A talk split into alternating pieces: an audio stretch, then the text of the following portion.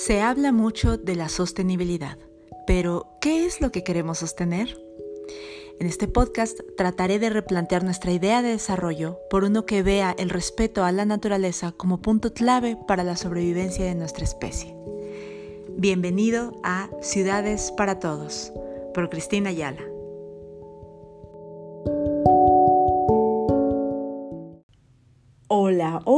Bienvenidas, bienvenidos, bienvenides a este podcast.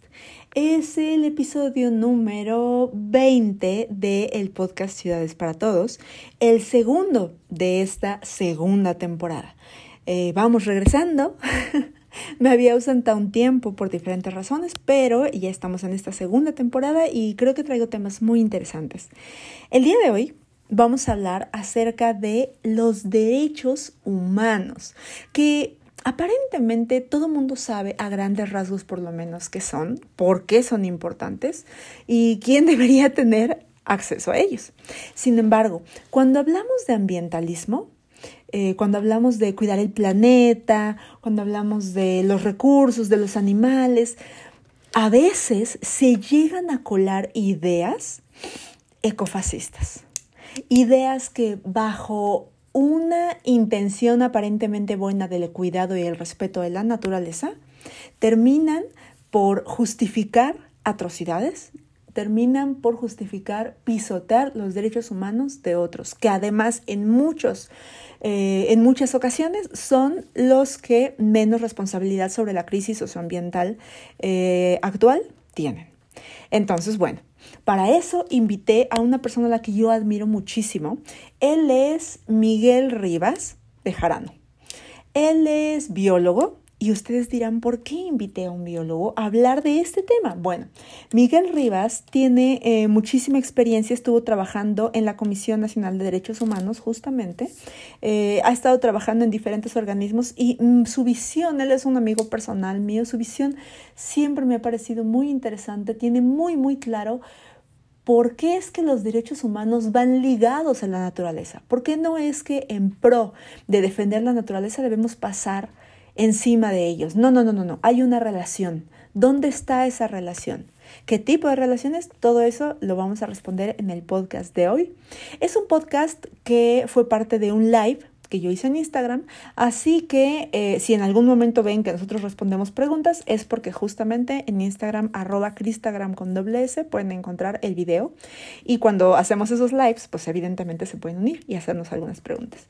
Sin más, porque ya me extendí en esta introducción, los dejo con la entrevista al biólogo Miguel Ignacio Rivas Bejarano. A ver, Miguel, te pongo en contexto. Eh, pues primero que nada, bienvenido aquí a esta comunidad preciosa.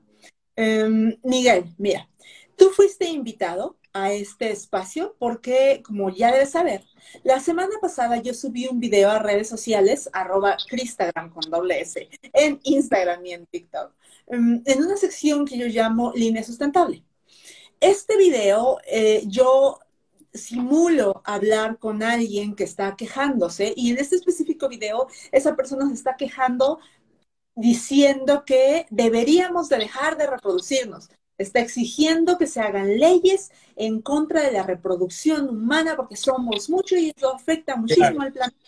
Este, yo durante el video lo que digo es que sus argumentos caen en una visión ecofascista.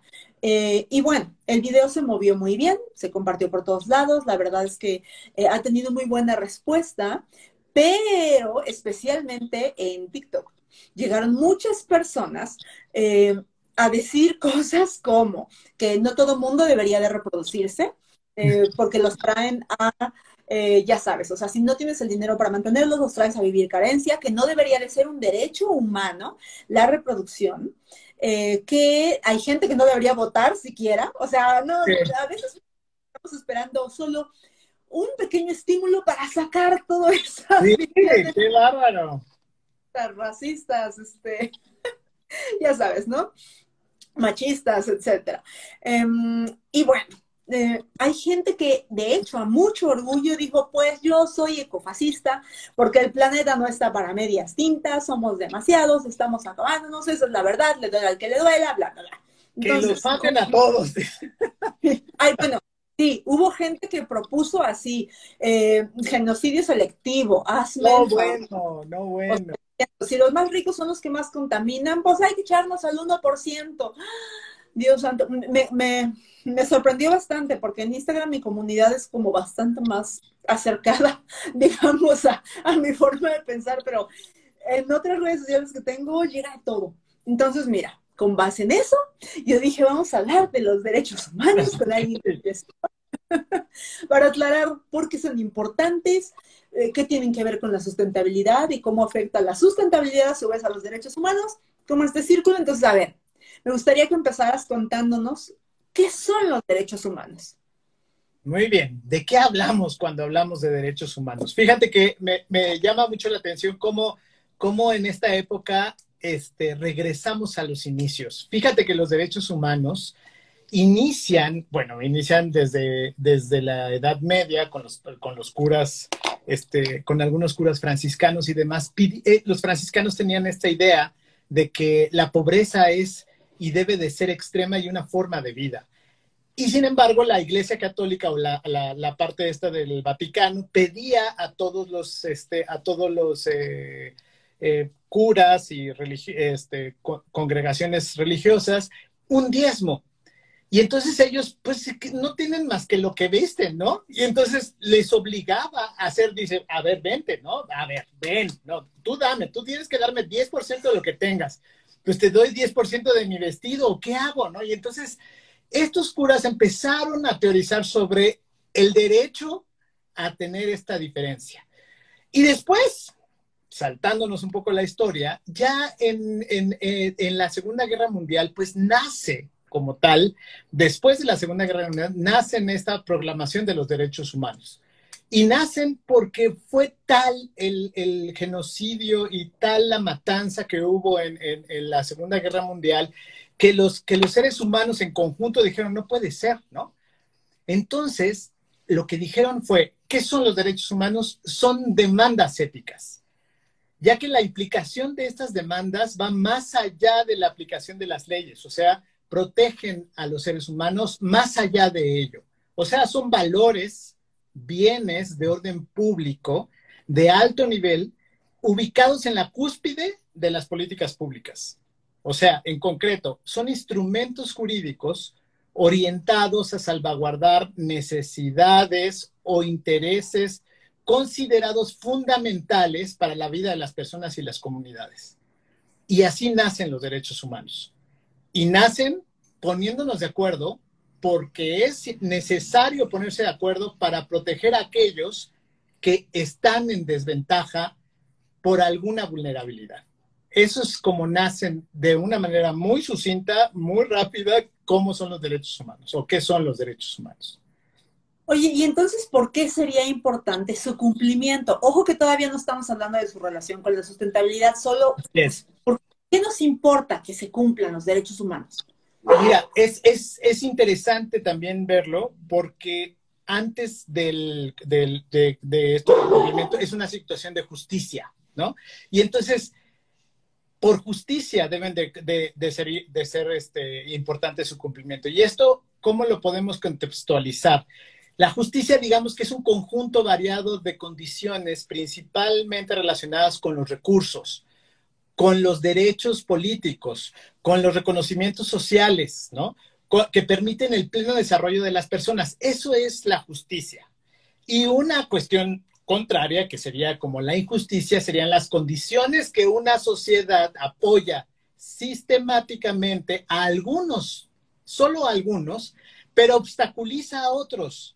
Y entonces esa diferencia entre una y otra hace que haya injusticias sobre la justicia. Y eso implica que si yo como comunidad, ya sea eh, la, la, de la, este, la de, no sé, la de los, de las mujeres, me, no, no puedo ingresar a mi trabajo, eh, me, me, obligan a, a, que yo no esté embarazada y todo ese tipo de cosas hacen una injusticia y entonces me agreden en mi derecho laboral a trabajar, ¿no? Y entonces eso implica cierto, ciertas demandas sociales en las cuales las personas empiezan a organizarse y dicen, a ver, ¿cómo es esto posible, no? ¿Cómo no me dejan trabajar igual que el otro? que el otro tiene este, las mismas capacidades intelectuales y, físicas que yo, y aunque no las tuviera, porque no trabajo, ¿no? Y entonces se generan esas dificultades a acceder a un cobijo, ya sea a una vivienda, al trabajo, a nutrimentos básicos, o sea, a una buena alimentación, a una buena este, educación, a un sistema de salud este, decente. Todas esas características empiezan a tener fuerza. Y entonces, ¿por qué son, eh, ¿por qué son necesarias? Por ello, por, por, esta, por esto mismo que estoy diciendo, porque da acceso a la justicia, nivela esos, esas este, relaciones de poder entre los que están ejerciendo o diseñando políticas públicas que pueden ser en, un, en, una, en una superficie buenas o buen diseño, sin embargo, excluyen a otros. Y estos pueden ser desde el Estado, pueden ser desde los particulares, y puede ser cualquier otra persona. Oye, Miguel, y entonces cuando hablamos de todos estos comentarios que pueden parecer muy lógicos, ¿no? Cuando decimos, no, pero no los dejen reproducirse, a ver, están trayendo niños al mundo a la pobreza, a que pasen este hambre, a que no tengan trabajo, miren cómo hasta el mundo esos niños no pidieron nacer, entonces yo opino que no deberían de dejar que se reprodujeran si no tienen las, las condiciones materiales básicas para que una persona se desarrolle plenamente. ¿Por qué estamos ahí atacando a un derecho humano? ¿Qué, qué derechos estamos atacando ahí? ¿O, qué, qué es lo que sucede con esa visión que parece muy inocente y muy centrada en los mira pobres niños? Mira los eh, eso, eso justamente hacía toda, toda la, toda la, este, la Segunda Guerra Mundial tuvo ese carácter de defensa, ¿no? Entre, entre unos fascistas y otros que no se decían fascistas, o los que otros que decían estos que son judíos, hablemos directamente de la alemana nazi en ese momento, decían, ellos no pueden estar en este, en este mundo. ¿Por qué? Porque tienen diferencias religiones, ¿por qué? Porque tienen diferentes este, costumbres a las mías, ¿por qué? Porque tienen diferentes maneras de ver la vida como yo la veo. Luego entonces genero todo un aparato institucional y políticas públicas que segregan a ese, a ese grupo. Y no solo en ese momento segregaron, sino aniquilaron a millones de gentes en ese sentido. Y cuando estamos oyendo a, esta, las posturas que yo no sé si son ecofascistas, porque ah, leyendo un poco de lo que era del ecofascismo, ahorita lo vemos, esas mismas posturas eh, eh, fascistas desgregan y, dicen, no, no, no, no, son pobres, van a ser muchos, o sea, descontextualizan absolutamente su, su, ambiente, la manera en que vivieron, la edad en que vivieron, la edad en que nacieron, eh, totalmente lo llevan fuera de otra realidad y se ven únicos. Y esa es una circunstancia y desde la superioridad. Superioridad intelectual, académica, económica, cultural, de dinero, se ven desde ahí y desde ahí generan esta circunstancia desde yo, mi poder moral define que esta, este tipo de conductas son totalmente contrarias a lo que yo defino como lo bueno, ¿no? Y entonces es ahí cuando tenemos problemas.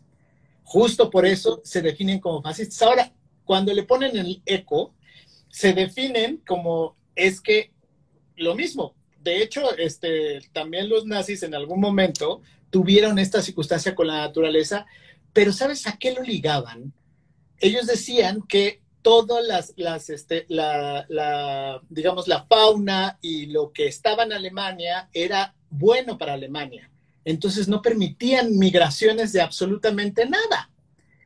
Entonces, si venían migraciones de, de, judíos o de africanos o de franceses, decían, no, no, no, no, no, aquí nada más esto. Y entonces impedían las migraciones y todo. Entonces tenían una idea distorsionada absolutamente de lo que era, digamos, especies endémicas, por, por decirlo menos, ¿no? Entonces, absolutamente distorsionada de todo ese tipo de cosas. Entonces, eso, llevarlo al extremo, implica eso, un proceso de superioridad moral y todo lo que te acabo de contar. Claro, y como decías, a ver, y yo de hecho hice un post al respecto hace tiempo, o sea, ser ecofascista sigue siendo ser fascista. O sea, no por llevar el, el, prefijo eco, automáticamente está bien. Yo, parte de lo que yo trataba de decir en este video es, tu amor por la naturaleza, que puede ser un supuesto amor, realmente no sabemos si nada más estás utilizando lo de pantalla, ¿no? Pero en el caso de que fuera el amor más puro por la naturaleza, por los animales, por, por, o sea, a ver, tu amor por la naturaleza no puede justificar atrocidades. O sea, no puede justificar que pasemos por encima de los seres humanos y por encima de sus derechos. ¿no? Eso me queda clarísimo. Y eso es ponerse hasta arriba también de la misma naturaleza, del mismo ecosistema. O sea, es ponerse hasta arriba. No, no, no. Yo estoy más arriba de ello, por eso la protejo, ¿no? En ese sentido. También hay una, es, eh, también se usa el ecofascista como, como eh, de estos este, insultos, ¿no?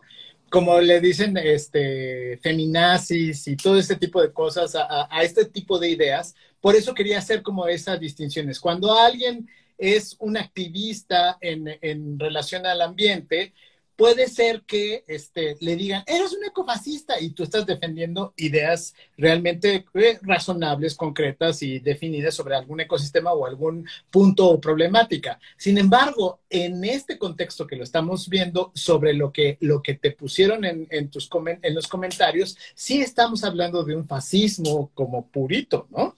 Entonces, sí hay que, hay que, hay que definirlo bien, ¿no? Porque puede ser que a nosotros en algún momento, ay, no, tú eres como ecofascista, que no sé qué. No, no, no, a ver, no. Dependiendo de qué y en dónde, ¿no? Entonces, no, no contextualicemos las cosas, pues. Pues estoy completamente de acuerdo. No es lo mismo decir, quiero proteger este ecosistema, voy a ser activista, voy a ser defensor de los derechos de los animales, bla, bla, bla, bla, bla, una serie de cosas, a decir, Exacto quiero lo que, lo que literalmente me dijeron, o sea, deberíamos aniquilar un porcentaje de la población, deberíamos quitarle sus derechos reproductivos a otro sector de la población. Personas que no, deben, no están en la misma capacidad que yo no deberían de votar, porque así lo hicieron, ¿no? Como, es que pues. votar todo el mundo, solo las personas que tuvieran la capacidad para hacerlo. ¿Qué? Exacto, e, e, eso, eso es totalmente fuera de lugar, fuera de contexto. Y entonces, de hecho, alguna vez eh, eh, trabajé en una consultoría para Demisex, democracia y, democracia y sexualidad. Y una de las banderas, justo ahora que, lo dices, era el, el, derecho pleno de las personas sobre su sexualidad y reproducción. Si me quiero reproducir o si no me quiero reproducir. O sea, el Estado no debe de guiar una política pública para una o para otra circunstancia, simplemente debe de dar las, los elementos de política pública para los que quieran reproducirse y para los que no quieran reproducirse. No debe de guiar en una u otra, simplemente debe de reconocer el valor y el, el, el valor de ese derecho en las dos causas. Eso es importante en las políticas públicas y por eso lo pone como la cúspide de las políticas públicas este, a los derechos humanos. Oye, y a ver, ahora vamos a tratar de ligarlo porque justo está esta intención como de es que yo lo hago por el planeta, es que yo lo hago por porque es que ya somos muchos, mira cómo los estamos afectando. Ok, vamos a ver cómo afecta al planeta no cumplir con los derechos humanos y viceversa. ¿Cómo afecta eh, que nosotros afectamos el planeta a los derechos humanos. ¿Dónde ah, está una relación lineal? ¿Qué pasa? Sí, fíjate que estuve eh, buscando una bonita, eh, un bonito ejemplo sobre eso. Cuando no se ejercen los derechos humanos y cuando no se han ejercido los derechos humanos, eh, hay un estudio de un, de un economista, premio Nobel, que se llama Amartya Sen, que este, definió y estudiaba las hambrunas. Entonces, justo en estos países donde existían estas hambrunas, no eran países que, digamos, que estaban en procesos modernos de democratización o en Europa Occidental o en, en las Américas modernas, digámoslo así. Ni eran en estos países, este, eran en estos países que estaban colonizados por estos, por gente que no era, que no estaba gobernada por ellos y que sufrían como de estas tiranías y de estas dictaduras. Y entonces se formaban ambientes en los cuales evidentemente era una red de, de, y, retroalimentaciones negativas sobre todos los recursos que existían en, esas, en esa área o en ese país. Y el fenómeno que se daba era una migración constante y hambrunas porque reproducían procesos este, de, agricultura que no eran definidos por el sitio, no eran definidos por los, por los que vivían ahí y ni siquiera eran atendidos por ellos. Entonces, todas estas hambrunas que se, que se dieron en los años 40, que antes de los 30, fíjate que eran justo países donde no se daba estos procesos democráticos.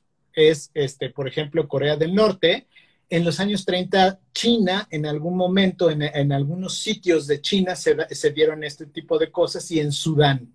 Entonces, esto repercutía en los derechos humanos y no solo en los derechos humanos de, de, las personas, por su derecho a subsistir simplemente, sino también el hecho de que la, la, el ambiente, el ecosistema como tal estaba tan degradado que no existía la, mínima parte para poder este, dar soporte alimenticio a esa gente.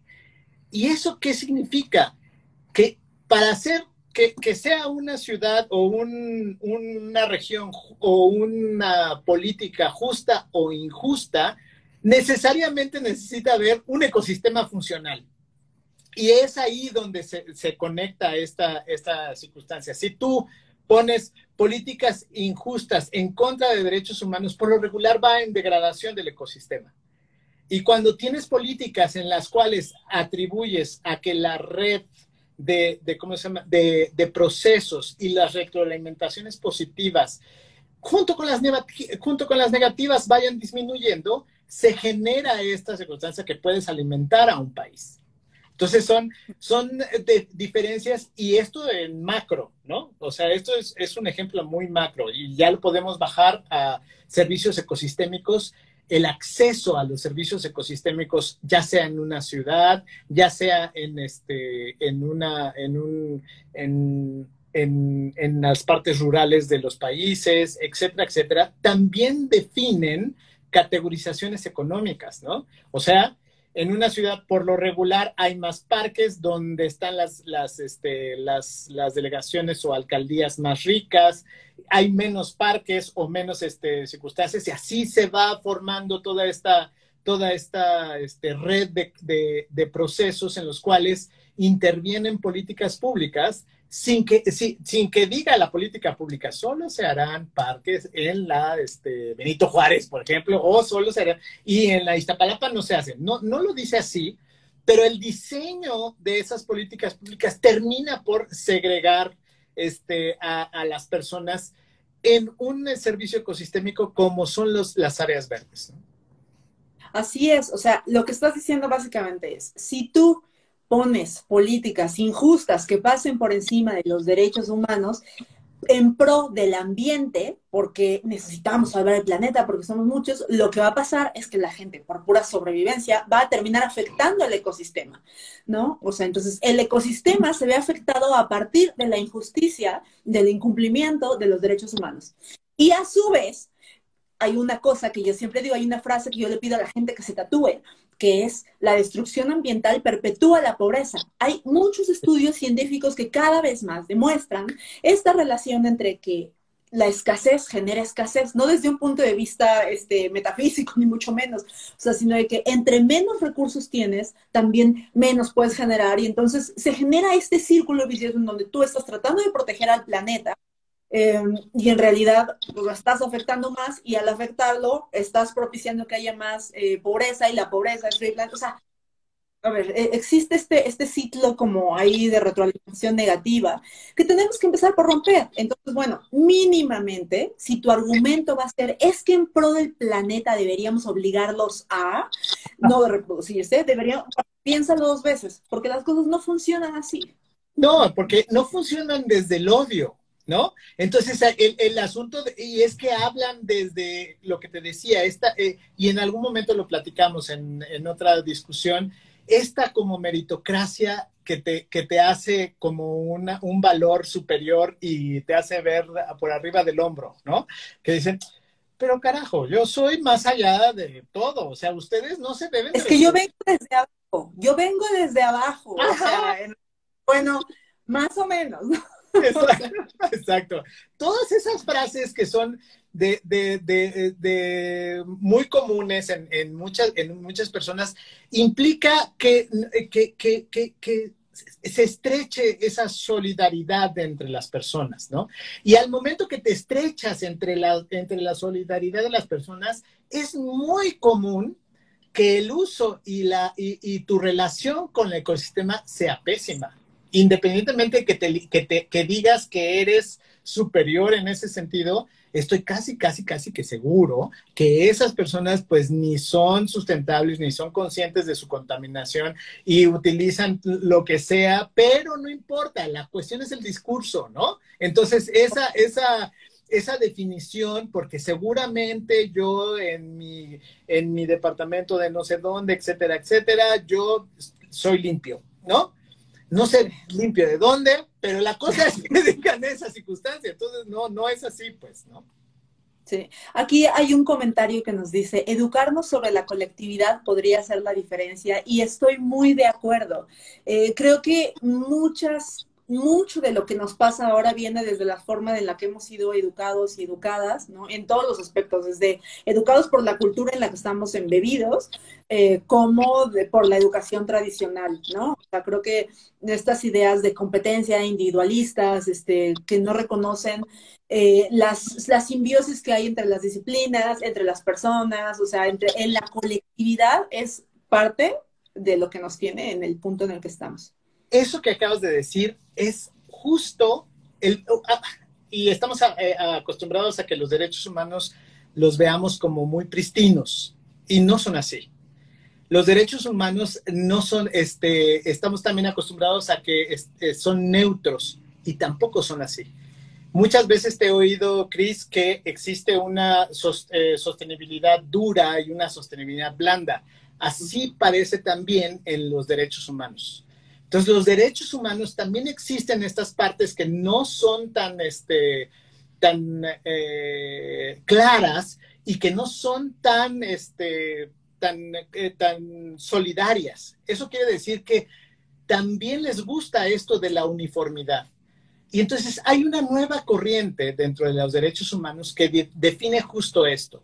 Son tres cosas en, en particular y es una, la relevancia de los derechos colectivos, esa es la primera, como lo acabas de decir, que embarga toda, la, toda nuestra, digamos, manera de pensar como ecosistema, eh, como sistemas complejos y como, personas insertas dentro de estos ecosistemas. Dos, el derecho de la diferencia concreta el derecho a la igualdad eso no lo entendemos muy bien todavía. O sea, el hecho de que yo sea diferente me hace la concreción para que yo pueda ejercer mi igualdad contigo. Entonces, ese es el segundo. Y el tercero es establecer las minorías. Establecer que las minorías pueden tener otra, otra capacidad de discernir sobre lo que yo siento. Y entonces, en el, el, diálogo entre, esa, entre esas personas puede ser mucho más rico y mucho más llevadero, porque entonces yo puedo entender muy bien a las personas que están en el Amazonas, que están este, este, tratando de, defender su territorio, y que yo digo, pero ¿qué? Pues, pues que, corten el, que corten el bosque, pero ellos están tratando desde su minoría, desde sus pueblos, tratando de decir, por aquí no pasa un tren, ¿no? Como por ejemplo acá también, ¿no? En ese sentido, por aquí no va a pasar ese tren. Y desde su defensa de su territorio y de su colectividad, dicen, es que yo, es, en mi derecho a la diferencia, quiero que me haga lo mismo de igualdad sobre lo que tú haces, porque ahí hay esta diferencia de poder económica, sensible. Entonces, eso que dice la, la, compañera que, o compañero que lo acaba de poner, que es dentro de la colectividad, es uno de los precisos pilares de la nueva, esta nueva manera de ver a los derechos humanos que es dentro de esto, porque hay unos derechos que son individuales y está bien, ¿no? Derecho a, a votar, derecho a tener, a, consumir y todo este tipo de circunstancias que está bien. yo no digo que no, son derechos y son derechos humanos individuales, pero estos colectivos forjan otra, otro tipo de, de, sociedades y de circunstancias hasta en las ciudades o en todos los ecosistemas en donde nosotros vivamos. Completamente de acuerdo, completamente. Oye, Miguel, ya para ir cerrando, porque me gusta que los lives sean más cortos, entre más cortos, más gente los ve. Perfecto. Cuéntame, yo sé que es muy difícil de pronto aterrizar esto en acciones diarias, a veces decimos, es, como medio difuso, ¿no? Como lo que podemos hacer. Yo trato de, cerrar siempre las, entrevistas pensando, bueno, yo como no tomador de decisiones, yo como eh, persona de la sociedad civil que me dedico a, o sea, soy odontóloga o soy este, un médico o tengo una tienda, ¿no? O sea, ¿cómo puedo contribuir a? ¿No? Entonces, en este caso, yo sé igual que de pronto puede ser medio difuso, pero quisiera que nos ayudaras a aterrizar cómo podemos evitar caer en estos pensamientos simplistas que pueden ser tan peligrosos a nivel social, sobre todo por el papel que tienen las redes sociales actualmente, que pueden difundir ese tipo de mensajes grandemente, tener millones de reproducciones y empezar a difundir pues eh, mensajes, ideas que pensamos que como humanidad, habíamos superado, pero pues que claramente no. Em, ¿Cómo podemos evitar caer en estos pensamientos simplistas, reduccionistas y, y sobre todo también qué hacemos nosotros como para evitar justamente cuál debería ser nuestro discurso y nuestra posición en este caso? Ay, pues eh, eso está. Mira, cuando uno se siente, eh, se, tiene, se, se ve y tiene presente el carácter contingente de lo que es, de lo que tiene la, nuestra vida y se ve con el otro, se genera cierta humanidad. O sea, esto me puede pasar a mí, ¿no? O sea, esto me puede estar pasando a mí. Yo puedo estar sin trabajo, yo puedo estar sin casa, yo puedo estar sin alimento. Esto genera empatía con las circunstancias que, que vive el otro. No obstante, hay posturas o una postura tan dura como la, como la fascista, como la ecofascista o estas futuras ah, como los racistas o los individualistas, disminuye esta, esta capacidad de, de, empatía con el otro. Y al final también disminuye nuestra capacidad de entender el entorno. Entonces, concretamente, ¿cómo, cómo podemos ir haciendo menos? Este, menos individualistas y más, más concretos con el otro, siendo solidarios y siendo este, eh, en la, y viviendo en esta comunidad como tal. O sea, viendo al otro no, no arriba del hombro, ¿no? Sino sintiéndonos como el otro, porque el otro, a lo mejor, está viviendo cosas plenamente terribles y nosotros no entendemos absolutamente nada de lo que está viviendo, ya sea su comunidad nuestra, contra la nuestra comunidad y es cuando se dicen eh, fascistas contra, contra los liberales o los, o los de extrema izquierda o los de extrema derecha o los que entendemos un poco más. Ser solidarios con el otro yo creo que es muy importante. Cuando eres solidario con el otro, con una vida, entonces hasta puede ser muy solidario con la vida que no tiene supuestamente derechos, que son la fauna, la vegetación, todos los ecosistemas, empiezas a tener una relación distinta con, la, con la naturaleza que te rodea. Eso yo podría decirte para, para poder eh, tratar de cerrar todo esto. Como decíamos, que como también están diciendo aquí en los comentarios, empatía, colaboración, compasión, en muchos aspectos. Y también en ocasiones eso, reconocer eh, cuando nos toca ser los protagonistas y cuando no nos toca ser los protagonistas, a mí me pasa mucho cuando veo las noticias, por ejemplo, cuando vemos las cosas de Afganistán, digo que ese es otro tema, ¿no? O sea, te dan ganas de salir y hacer y dices, yo voy a llegar allá y voy a patear y voy a, ya sabes, ¿no? O sea, voy a aventarles así de patadas y me voy a llevar a la gente que pueda.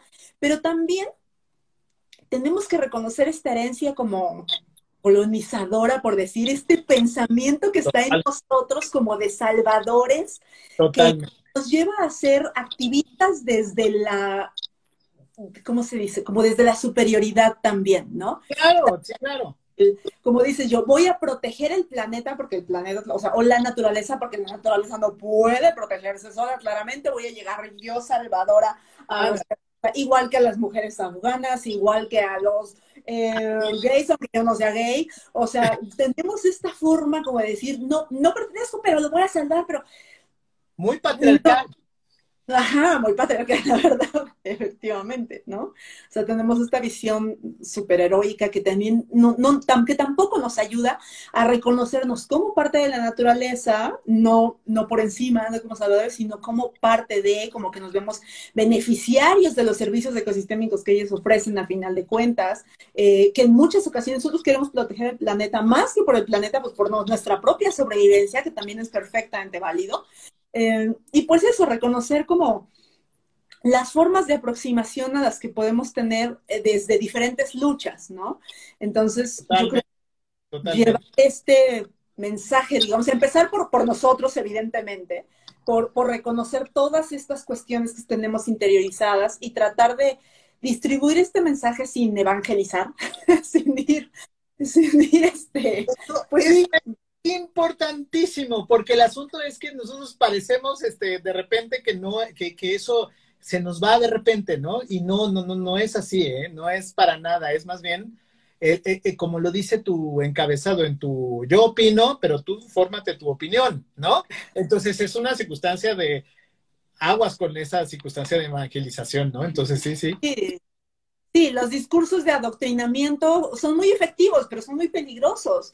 Total. porque las personas formen eso, su propio criterio, y entonces repiten y repiten lo que dicen otros, no entienden el por qué, y no es esa la idea. La idea de, una persona como tú o como yo, que estamos buscando comunicar, no es adoctrinar a las personas para que adopten nuestros pensamientos y nuestras opiniones, sino que generen su propio criterio y ante las circunstancias puedan reaccionar de acuerdo a lo que ellos han interiorizado y conocen. Entonces creo que esa es una forma en la que en la que podemos evitar que estos mensajes sigan difundiendo, ¿no? Como tratar de, por un lado, como bien, de hecho esa frase te la copié a ti, bueno, te la vi a ti, la de, tener eh, pláticas difíciles, tenemos que aprender a tener ah, pláticas difíciles, ¿no? O sea... Muy, eh, muy difíciles, porque eso, eso nos implica este, el, el, el, llevarnos a esos límites que ni siquiera estamos explorando. Siempre, siempre estamos eh, como en, en, esas, en estas partes donde estamos cómodos, ¿no? Y entonces es cómodo estar cómodo. Pero cuando estás en, tu, en, en una otra edad distinta, entonces ahí sí, ahí sí, realmente pones en función todo tu conocimiento y toda tu empatía y comunidad con el otro. Entonces es ahí cuando estás eh, reflejando de verdad si tienes esa comunicación real como eso. Así es. Entonces, amigos, amigas, amigues, porque no sé quién esté viéndonos aquí y no sé cómo se identifique, eh, pues eso es lo que nosotros veníamos a decirles, ¿no? O sea, eh, es importante reconocer también las responsabilidades diferenciadas que tenemos respecto a la crisis ambiental que tenemos. Eh, pueden haber personas que tengan eh, más hijos, que tengan una huella ambiental mucho menor que una persona que no tenga hijos y que tenga una huella ambiental altísima, ¿no? Y últimamente, si no fuera así, de cualquier forma, no podemos justificar por medio de nuestro amor al ambiente atrocidades, pasar por encima de los derechos humanos, porque eso de todas maneras va a terminar eh, perjudicando al ambiente. Absolutamente pues espero que haya quedado clarísimo. Yo te agradezco muchísimo, Miguel. Tú sabes que tú y yo podríamos platicar horas porque... Así es. Muchas gracias. Yo espero también haber sido muy claro también. No, sí, padrísimo, me encantó. Yo creo que, yo creo que quedó bastante concreto. Y pues si ustedes están eh, de acuerdo con lo que dijimos o no, igual déjenos sus comentarios, compártanos. Y pues muchísimas gracias a todos por estar aquí. Yo voy a dejar guardado este live y además voy a descargar este eh, episodio para que se quede también en los podcasts, eh, ya que hace mucho que no hago y voy a retomarlo. Así que, pues muchísimas gracias, muchísimas gracias, Miguel. Ya nos están diciendo que la incomodidad es necesaria en estos casos para evolucionar, que más colaboraciones así. Ah, y nos piden una, cosa, eh, lecturas. ¿Qué lecturas recomendamos para abundar en el tema? Yo creo que cualquier cosa de Amartya Sen. Claro, hay, uno, hay uno que se llama Desarrollo y Libertad de Amartya Sen, que es el libro básico donde viene su estudio de las hambrunas, por ejemplo, ¿no? Ese es muy, ese es muy bueno. Es que hay muchos, hay muchísimos, hay muchísimos donde, ¿para, para qué? O, la historia de los derechos humanos, ahí en la página de la ONU está la historia de los derechos humanos y ahí pueden ver cómo, cómo ha ido evolucionando esto, ¿no? Entonces también es, está padre eso, que lo vayan viendo. Bueno, pues muchísimas gracias, Miguel. Y ahora sí, muchas gracias a todas, todos y todos los que nos están viendo. Pues cuídense mucho, nos vemos en la exige. Bye, hasta luego. Bye, bye.